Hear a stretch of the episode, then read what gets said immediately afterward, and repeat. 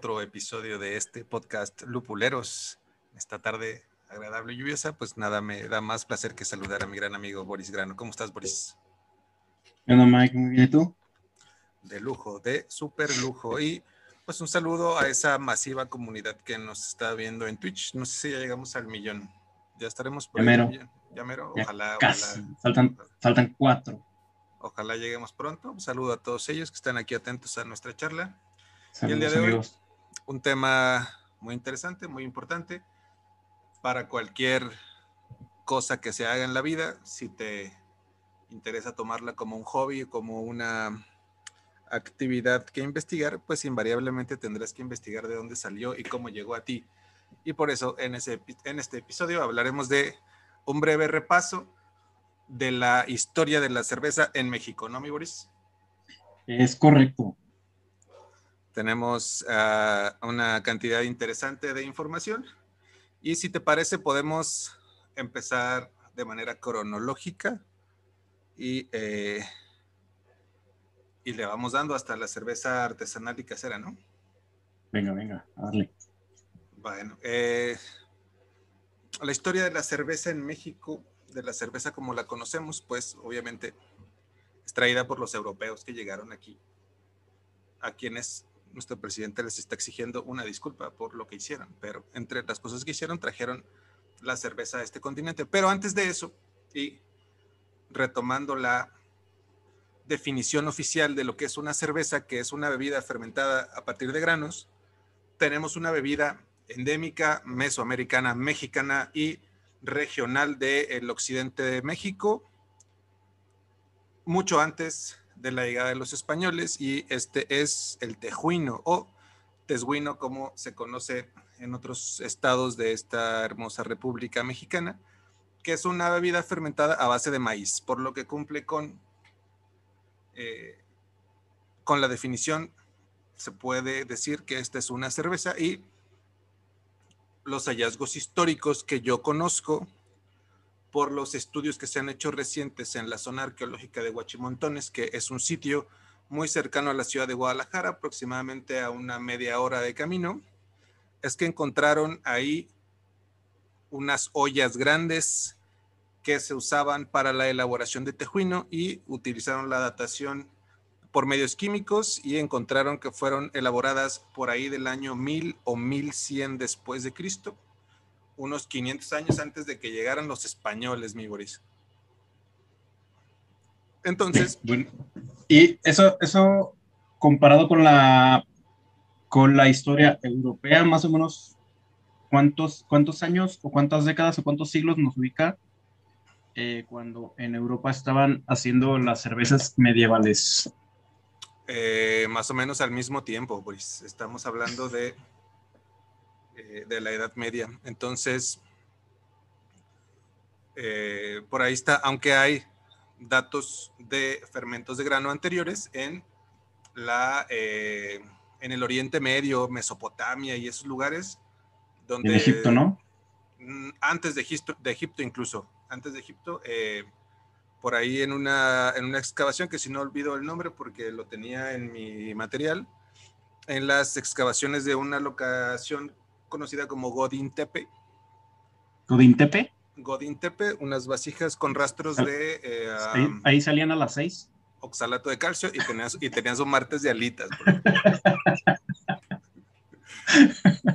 de ahí salieron con su gafetcito y todo.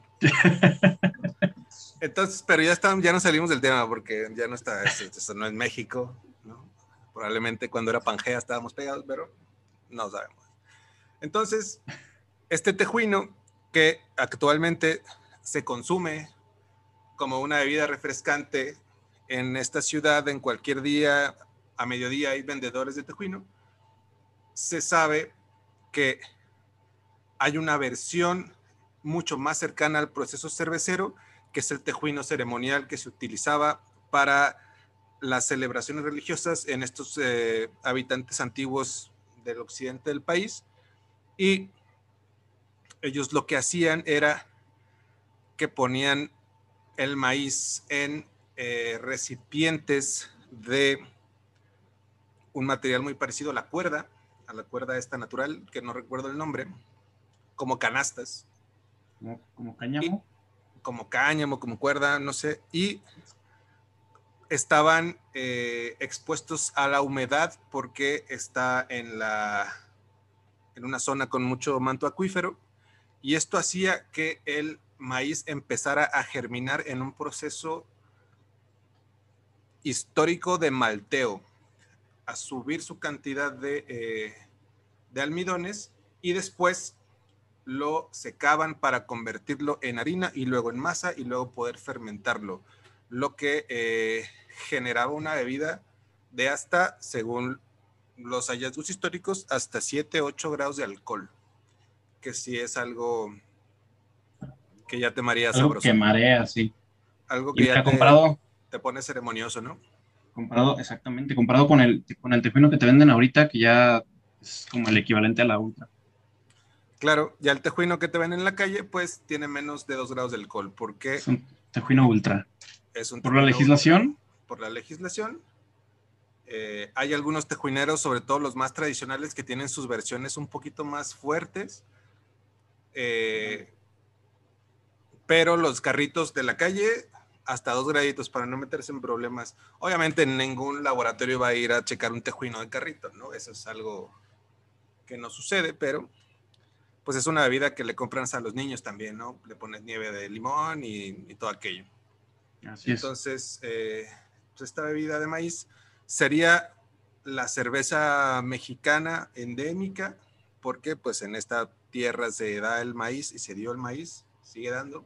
Y eso es pre a la llegada de los españoles en esta zona del occidente donde había mucho maíz, pues se genera esta bebida y en zonas del altiplano donde hay magueyes, pues el pulque y otras cosas de las que puedes escuchar en tu podcast favorito de pulque, que seguramente debe de haber millones por ahí en la red.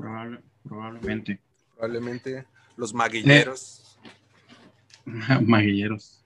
Los maguilleros. Tienen, su blog maguilleros.com. Podcast de, de pulque, bebida de los dioses.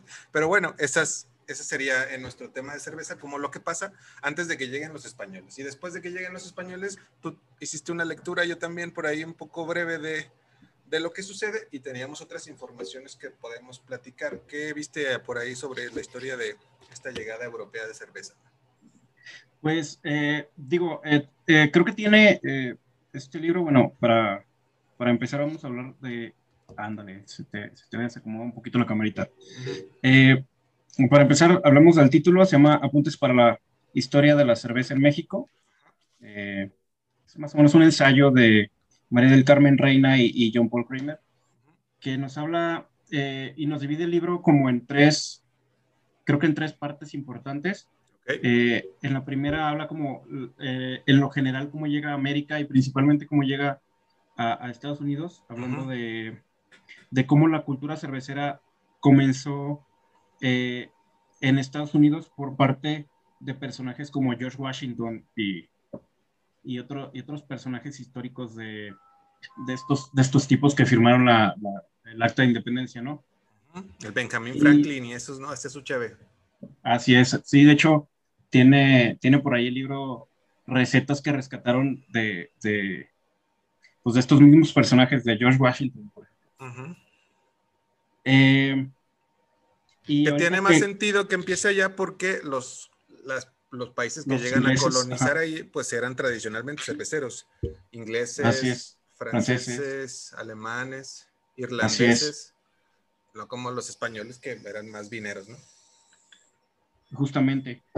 Sí, eh, de hecho, pues bueno, ahorita eh, en, la, en, las, en las partes más adelante del libro habla justamente por qué, por qué se tardó tanto en en llegar la cerveza aquí y justo una de esas es, que los españoles, pues la neta, no, no entraban tanto a la chela como, como los demás países. Claro.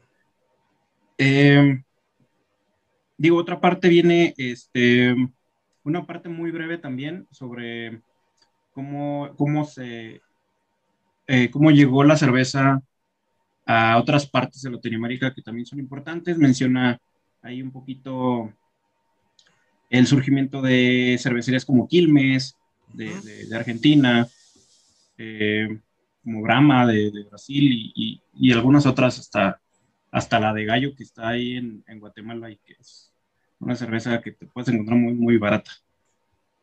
¿Es la misma Gallo, la guatemalteca, que la Gallo que encuentras en Soriana de seis pesitos? ¿Es la misma?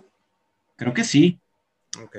Yo pensé Creo que, era diferente. Porque es, porque es, guatemalteca. Incluso, incluso en el libro menciona que esa cerveza era de una calidad envidiable, este, incluso para los europeos. Órale.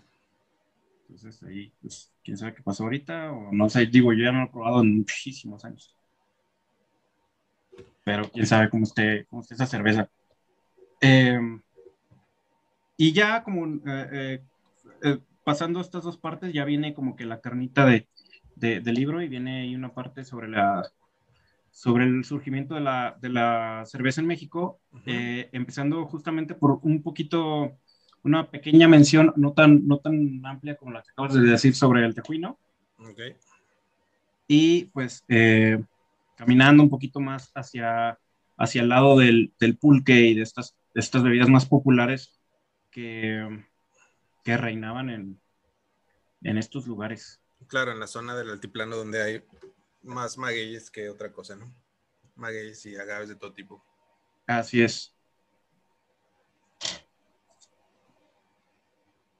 entre la llegada de personajes históricos interesantes, cosa que no está tanto en ese libro, pero sí en el entendido porque es casi una historia oficial, es que llegan cerveceros a México con la llegada de Maximiliano de Habsburgo a nuestro país, enviado por nada más y nada menos que Napoleón para ser emperador de México, de México.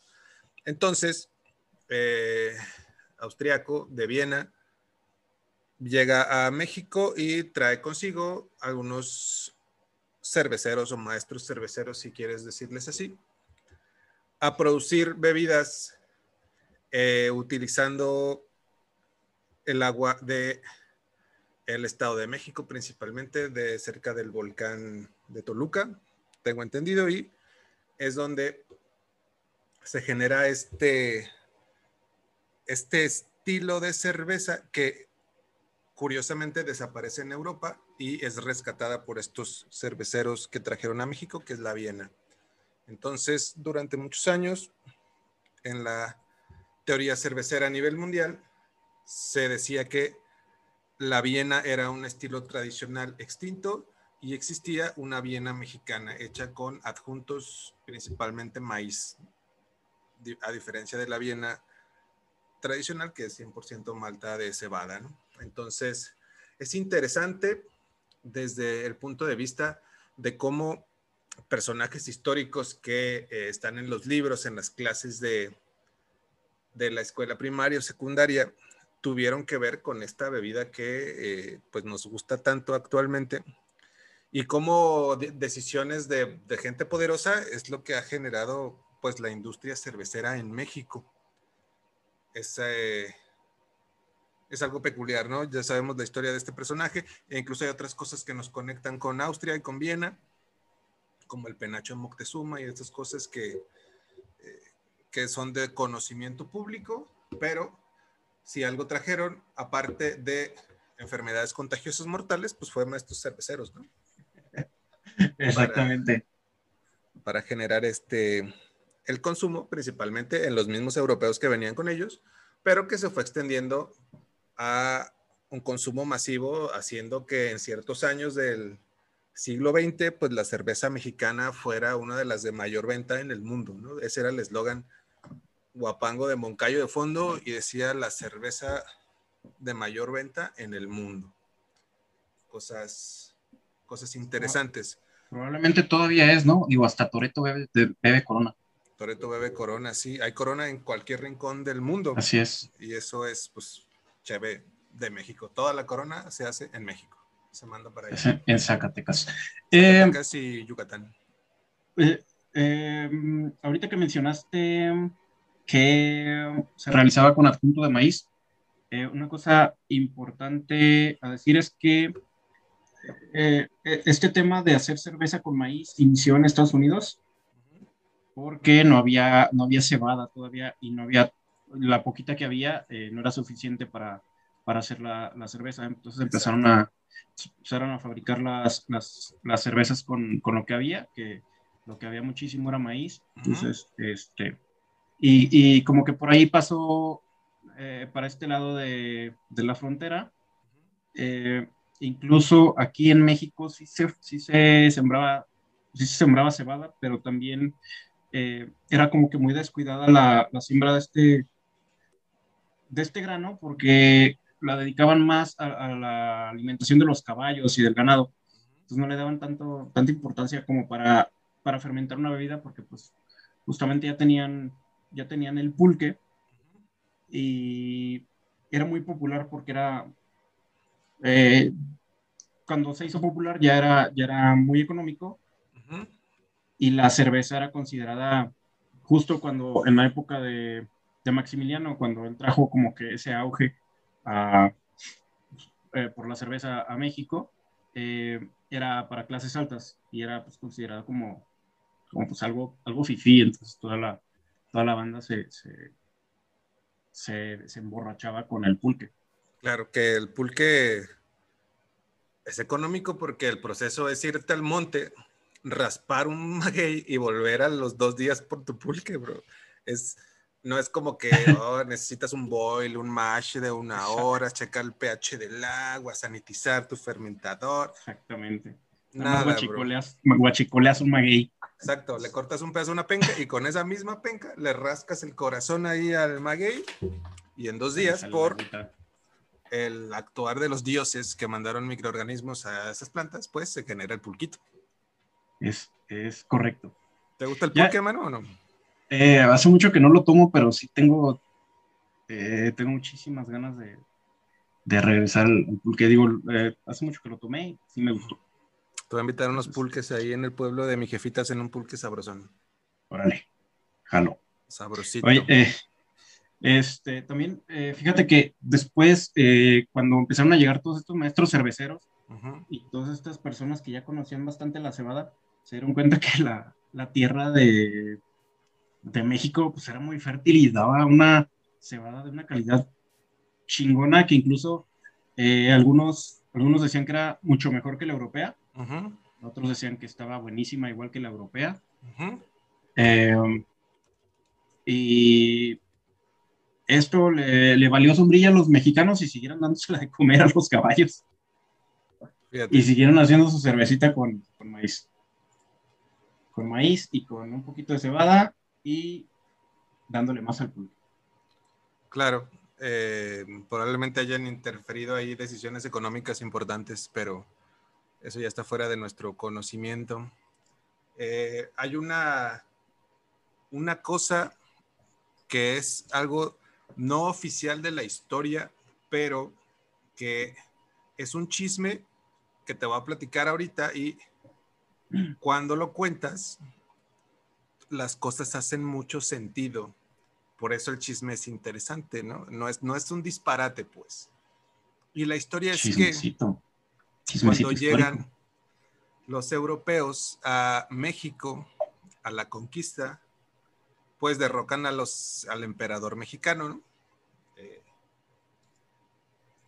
en la muerte de los emperadores, pues quedan los herederos al trono del imperio de México, que pues no pudieron tomar posesión porque la ciudad ya estaba tomada o el reino ya estaba tomado por los españoles. Ahora bien, dentro de la monarquía a nivel mundial, históricamente, el movimiento eh, imperialista se podría llamar o pro imperio se respetaba mucho los rangos monárquicos que tenían las familias europeas. Entonces, familias europeas rescatan a los herederos oficiales o herederos divinos del trono de México y se llevan a estas personas a Europa.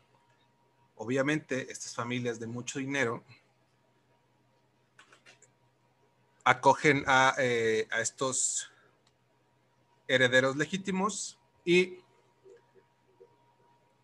por suerte o por casualidad, pues son familias europeas muy apegadas a la industria cervecera.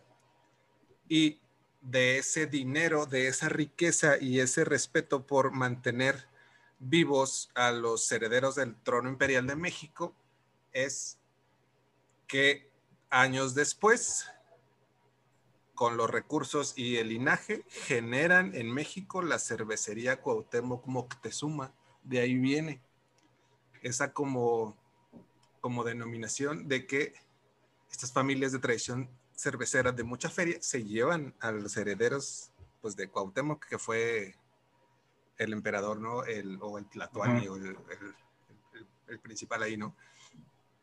Ahora hay herederos en México, bueno, gente que sigue el linaje, pero ya creo que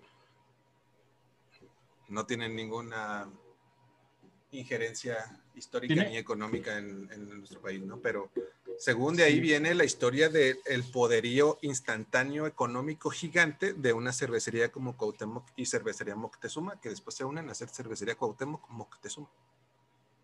Órale, tiene, tiene lógica.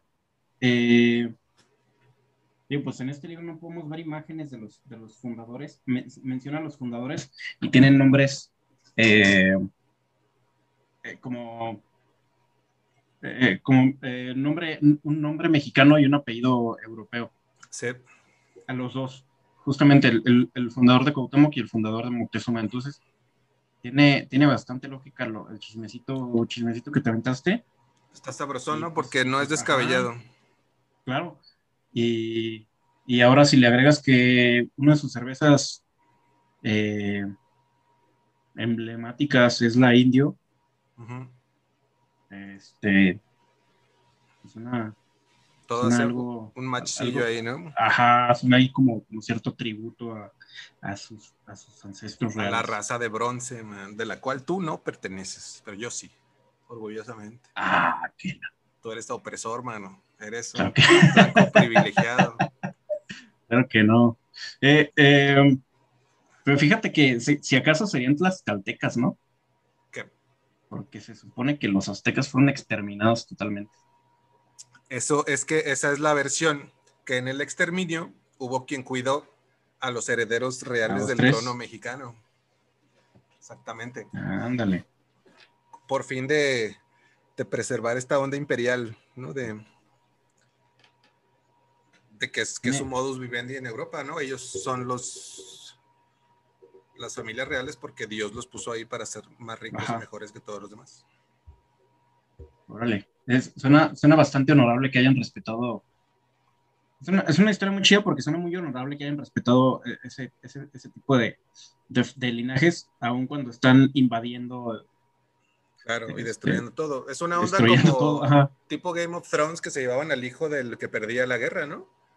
Así, como, como a, a Vlad Tepes también, este, durante muchísimos años se lo, se lo llevaron de Valaquia porque el papá perdió la guerra. Exacto, y era como el, Se lo llevaron a Transilvania.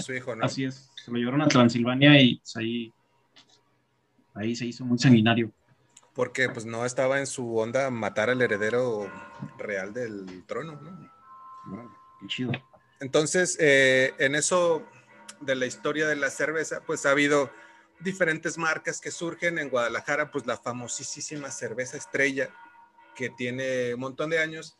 Todas las marcas actualmente de cerveza industrial, pues absorbidas por los dos consorcios internacionales más grandes de producción de cerveza, que primero fue Cuauhtémoc Moctezuma, agarrando la mayoría de las marcas y está siendo comprada por Grupo Heineken, y luego, Grupo Modelo, comprando también muchísimas marcas, entre ellas la Estrella de Guadalajara, que será el nombre de la cerveza.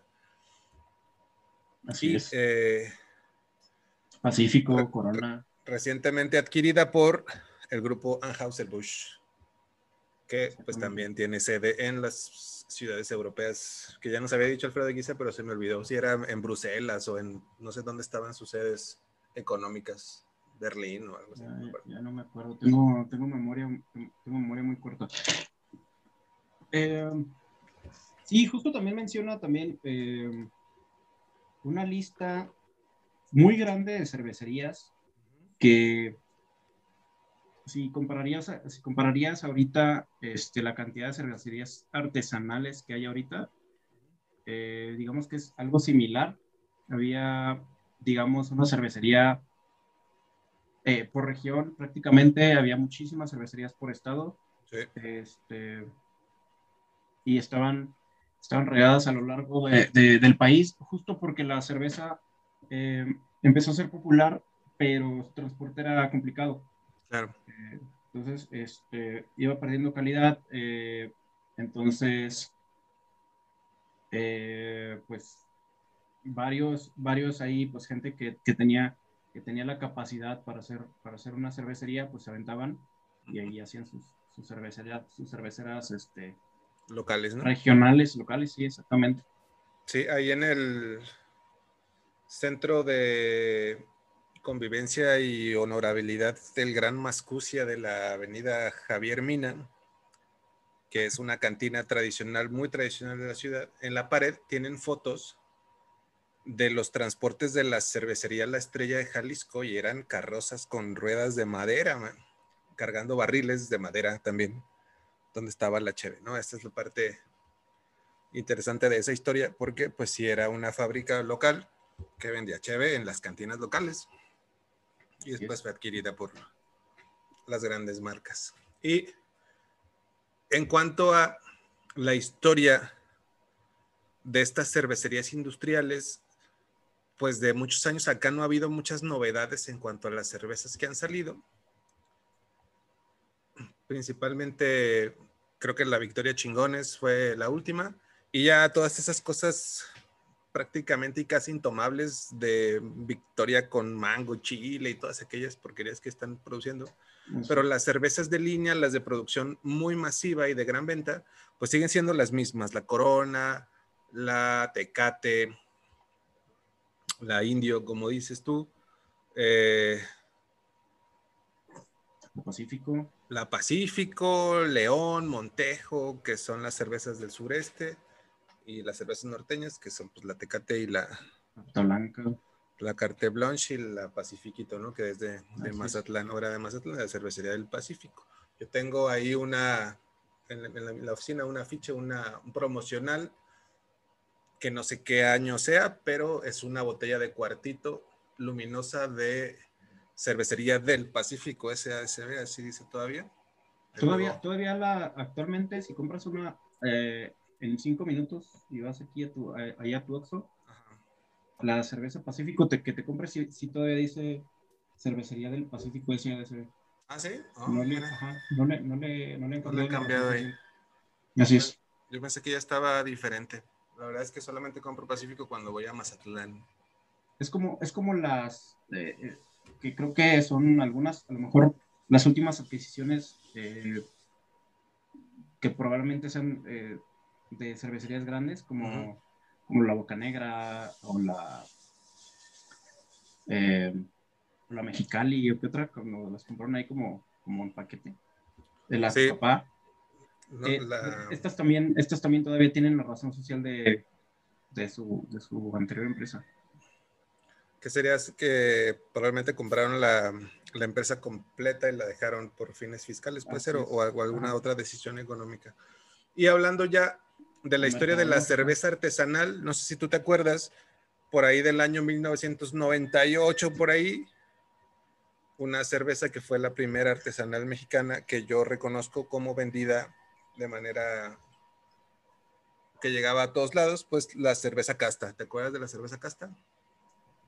Ah, caray, no. No, era una, una botella de medio litro y había creo que cuatro estilos diferentes oscura, ámbar, eh, clara y una lager, si no me equivoco. Era muy rica, hecha por una empresa llamada Especialidades Cerveceras del Norte.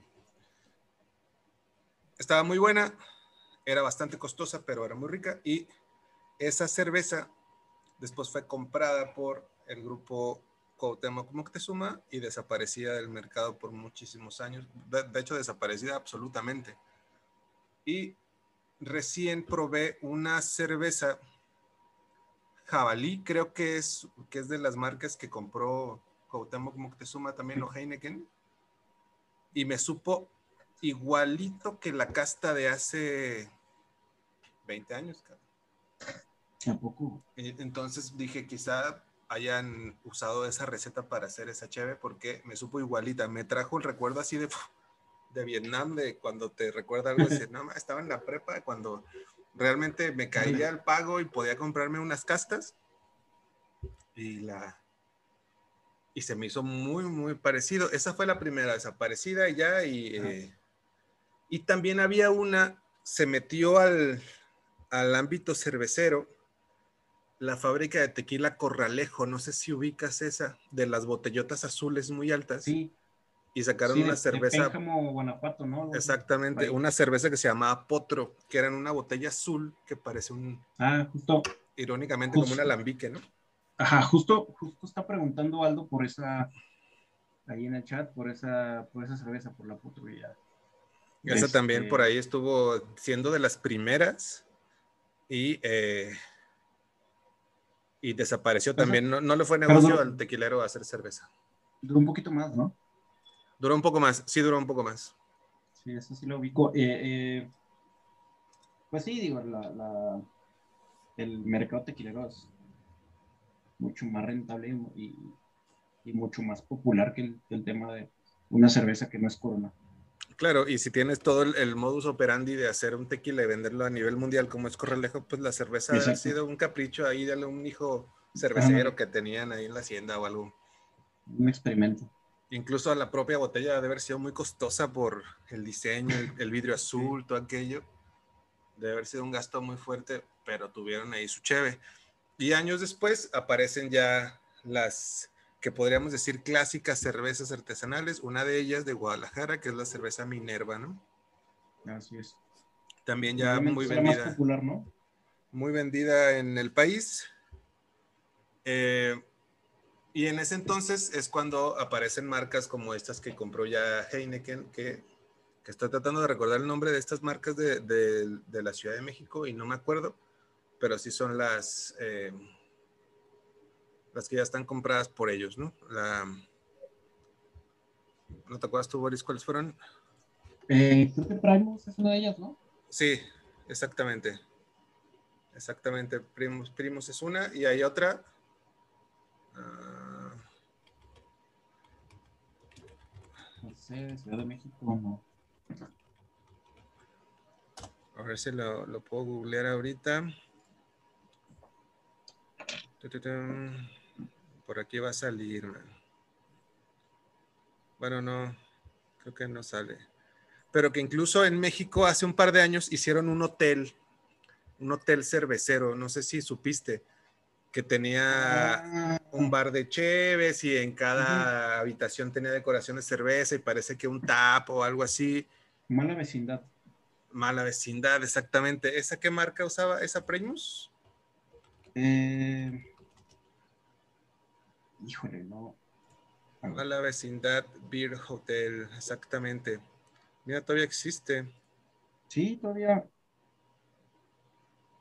y es, es parte de, estas, de estos esfuerzos de, de este consorcio por, por ampliar el mercado. Es Primus, exactamente la que habías dicho. Es cervecería Primus. Ajá. Y estas grandes que ya se vendieron a los consorcios internacionales, pues destaparon un montón de cervecerías, de micro cervecerías y esfuerzos locales que ya están haciendo una población importante de cerveza artesanal en México. Uno de ellos, y de la cerveza artesanal mexicana que yo más compro, pues cervecería de Colima, ¿no? Que también tiene ya sus años y eh, que tiene, ha tenido un crecimiento ya brutal. Están todos lados a un gran, una gran calidad y un gran precio. Y es una excelente opción en cuanto a la compra de cerveza artesanal en México. Ni se diga las cervezas de baja, y en todos lados hay desde sus producciones en plantas grandes hasta pequeños productores que están haciendo cosas espectaculares. Está el, los, dos, los dos espectros de, entre el blanco y el negro. Hay grandes y pequeños que hacen cosas muy buenas y hay grandes y pequeños que también hacen unas cosas impresionantemente malas, pero pues es parte de, del mercado. Yo recuerdo hace poco tiempo cuando Cervecería Modelo es comprada por el grupo Anheuser-Busch que tenían el plan de hacer la cerveza franciscaner en México. No sé si te acuerdas de esa, de esa idea. Y al final no se aplicó porque les costaba más caro adaptar las plantas que están diseñadas y construidas para hacer lager eh, a, que pudiesen maquilar franciscaner aquí, ¿no? Entonces dijeron, ah, pues vuelve, vuelve a ser importada y la traen todas las, las tiendas que venden modelo, pues te venden franciscaner que está en mi corazón porque fue la primera cerveza artesanal que probé cuando era yo un mozalbete, la franciscaner. Entonces, por ahí cuando la veo me compro una para el recuerdo, que es una, una cheve industrial que tiene un monje panzón y es casi siempre indicador de que es una, una buena cerveza, ¿no, mi Boris? Sí, muy buena, muy buena chela. Eh, pues igual que Heineken, eh, empezó la fabricación de su cerveza Heineken en México, ¿no? Exactamente. Eh, ya se hace Heineken en México, antes era pura importada y ahora, ah, mira, recordando, y creo que la cerveza más nueva que ha salido es la esa modelo 100% Malta, que no sé si ya la has probado. Todavía no, no sé qué pensar. Yo todavía ni siquiera la he visto, pero ya he visto que mucha gente la ha probado y pero yo no la he visto ni en las tiendas, man. No sé, no sé dónde se consigue esa cheve, la verdad. Pues yo no la he buscado y no recuerdo si la he visto. O sea, no, no, no estaba ahí como que con la tentación de ese, de ese estilo, no sé todavía qué pensar de ella. Seguramente, pues, pues está compitiendo directamente con Estela, que es la otra cerveza hecha 100% con malta de cebada, ¿no? La única a nivel compra industrial mexicana. Puede ser, sí, seguramente. Un esfuercillo ahí por competir con ellos. Y dentro del el final de la historia, lo más actual y lo que va en un repunte muy fuerte. Dice, dice algo que está solo eh, en Grupo Walmart, que es exclusiva de Walmart. ¿Ah, sí? Ah, pues mira, me voy, a, me voy a dar una vuelta al Walmart para comprar ahí este unas cheves, papel de baño, champú y todo aquello. Exclusivo de Walmart. Y lo más nuevo, que es la cerveza casera, ¿no, mi Boris? Que no tiene, yo creo que más de 15 años que sucede este fenómeno en México. No tiene más México, de, sí. No tiene más de 10 años que es algo asequible en nuestro país y no tiene más de 5 años que ha reventado y ahora hay cerveceros caseros en, todos lados. Y los que son brillantes, hermosos y perfectos, pues son parte del mejor club de cervecería casera en el universo que es lupuleros.com. Lupuleros.com. Entonces. Sí es. Tiene, tiene un poquito más en Estados Unidos, ¿no? en Estados Unidos tiene... muchísimo más, no es poquito más. Estamos hablando de épocas de la 40, prohibición. años? No, hombre, más. ¿Más? Sí, bastante. Pero eh, cuando, cuando se funda todo esto de la AJA y todo esto. Ah, eso es más reciente. AJA debe tener que quizá 30, 30, 25 años. Pero ya estos tratados de, de permitir el homebrew en ciertos estados son post prohibición, ahí sí son ya muy, muy de mucho tiempo, pues, ¿no? Hasta la Casa Blanca tiene ahí su homebrew. Para que se ponga el Joe Biden muy hasta el ano cada viernes con sus paquetaxos y su homebrew. Con su diacetil eh, presidencial de presencia, que la, que la cocina el chef ahí sí como que no tienen presupuesto. En una de esas, ahí va, a caer el Tiny porque ese está en todos lados, ¿no? Y vas a decir, después, estoy en la, en la cervecería de la Casa Blanca, acá. No lo dudo ni tantito que vaya a estar eh, próximamente. Y yo ahí anda. Con sus chanclitas en Washington, D.C. Nuestro gran amigo el Tiny cervecero itinerante. Recuerdo que eh, en un documental que vi sobre, sobre la, la, historia de la cerveza craft en Estados Unidos, una de estas cervecerías que está participando tiene una, eh, como un sótano en el que era, abajo de, era, era la granja, o sea, era la granja del abuelo. y durante la prohibición, esa granja tenía un sótano que era un speakeasy para, para estar pisteando.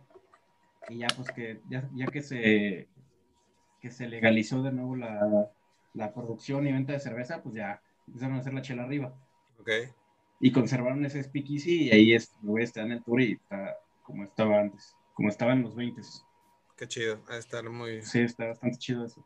Muy chido, ahí como ahora el famosísimo y muy concurrido búnker cervecero, ¿no? ¿Cómo es? Búnker, ¿cómo se llama? búnker nada más, ¿no? Búnker Brew Club, no.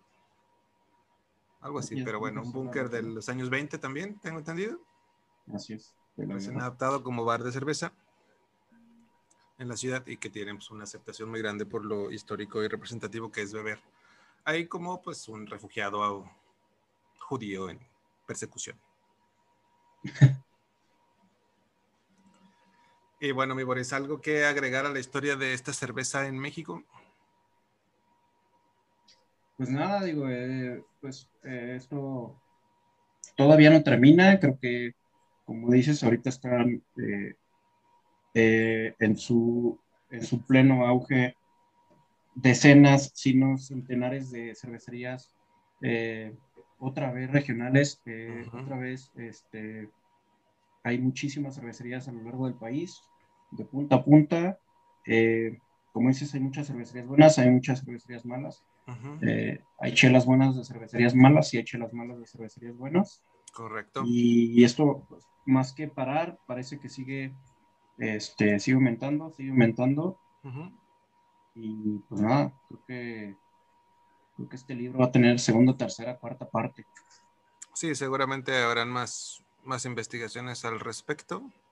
Por ahí ya está, por ejemplo, aquí me trajo Pavel una, un libro de recién em, creación sobre las marcas mexicanas. Compendio de, déjame leer el título bien, dame un segundo para no regarla.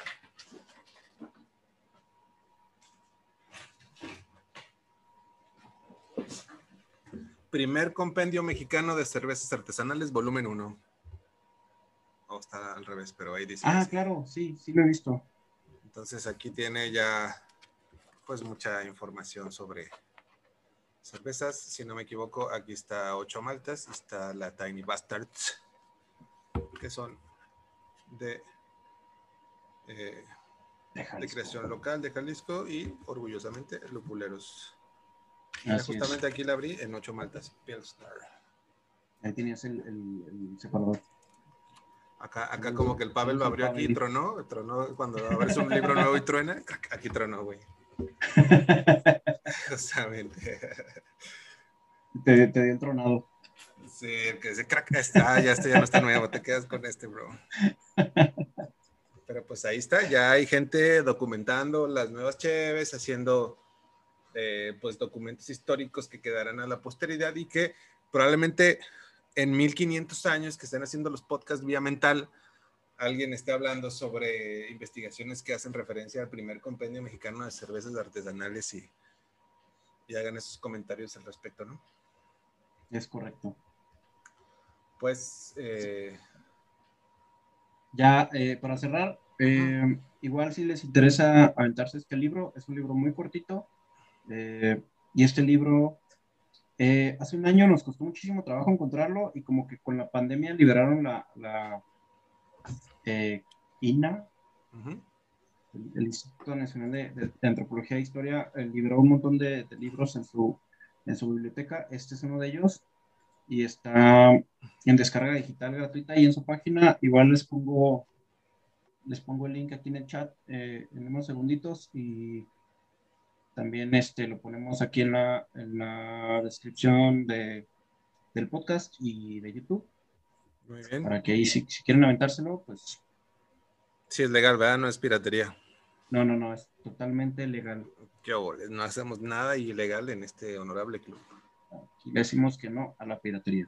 Este podcast dice no a compartir cosas que se tienen que pagar. Eso es gratuito. ¿Y sabes dónde más hay información gratuita sobre cerveza casera en español, Boris? Uy, claro que sí, en lupuleros.com. Ajá, exactamente. Ahí este, se van a la sección de blog y tienen un montón de cosas este, sobre homebrew.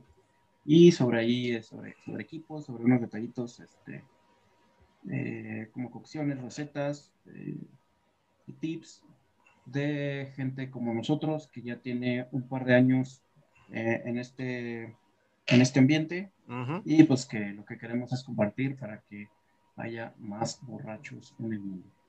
Que hablan español, ¿no? Que no, tienes que, no tienen ya que aprender inglés para ver sus posts de cerveza casera. no tienen que, exactamente, ya no tienen que estar traduciendo con el Google Translate. Es correcto. Entonces, eh, pues si no hay más nada, pues muchas, muchas gracias por estar en, en otro episodio de Podcast Lupuleros, hablando sobre la historia de la cerveza en México. Y un saludo a que sí llegamos al millón seguramente en el Twitch, ¿no?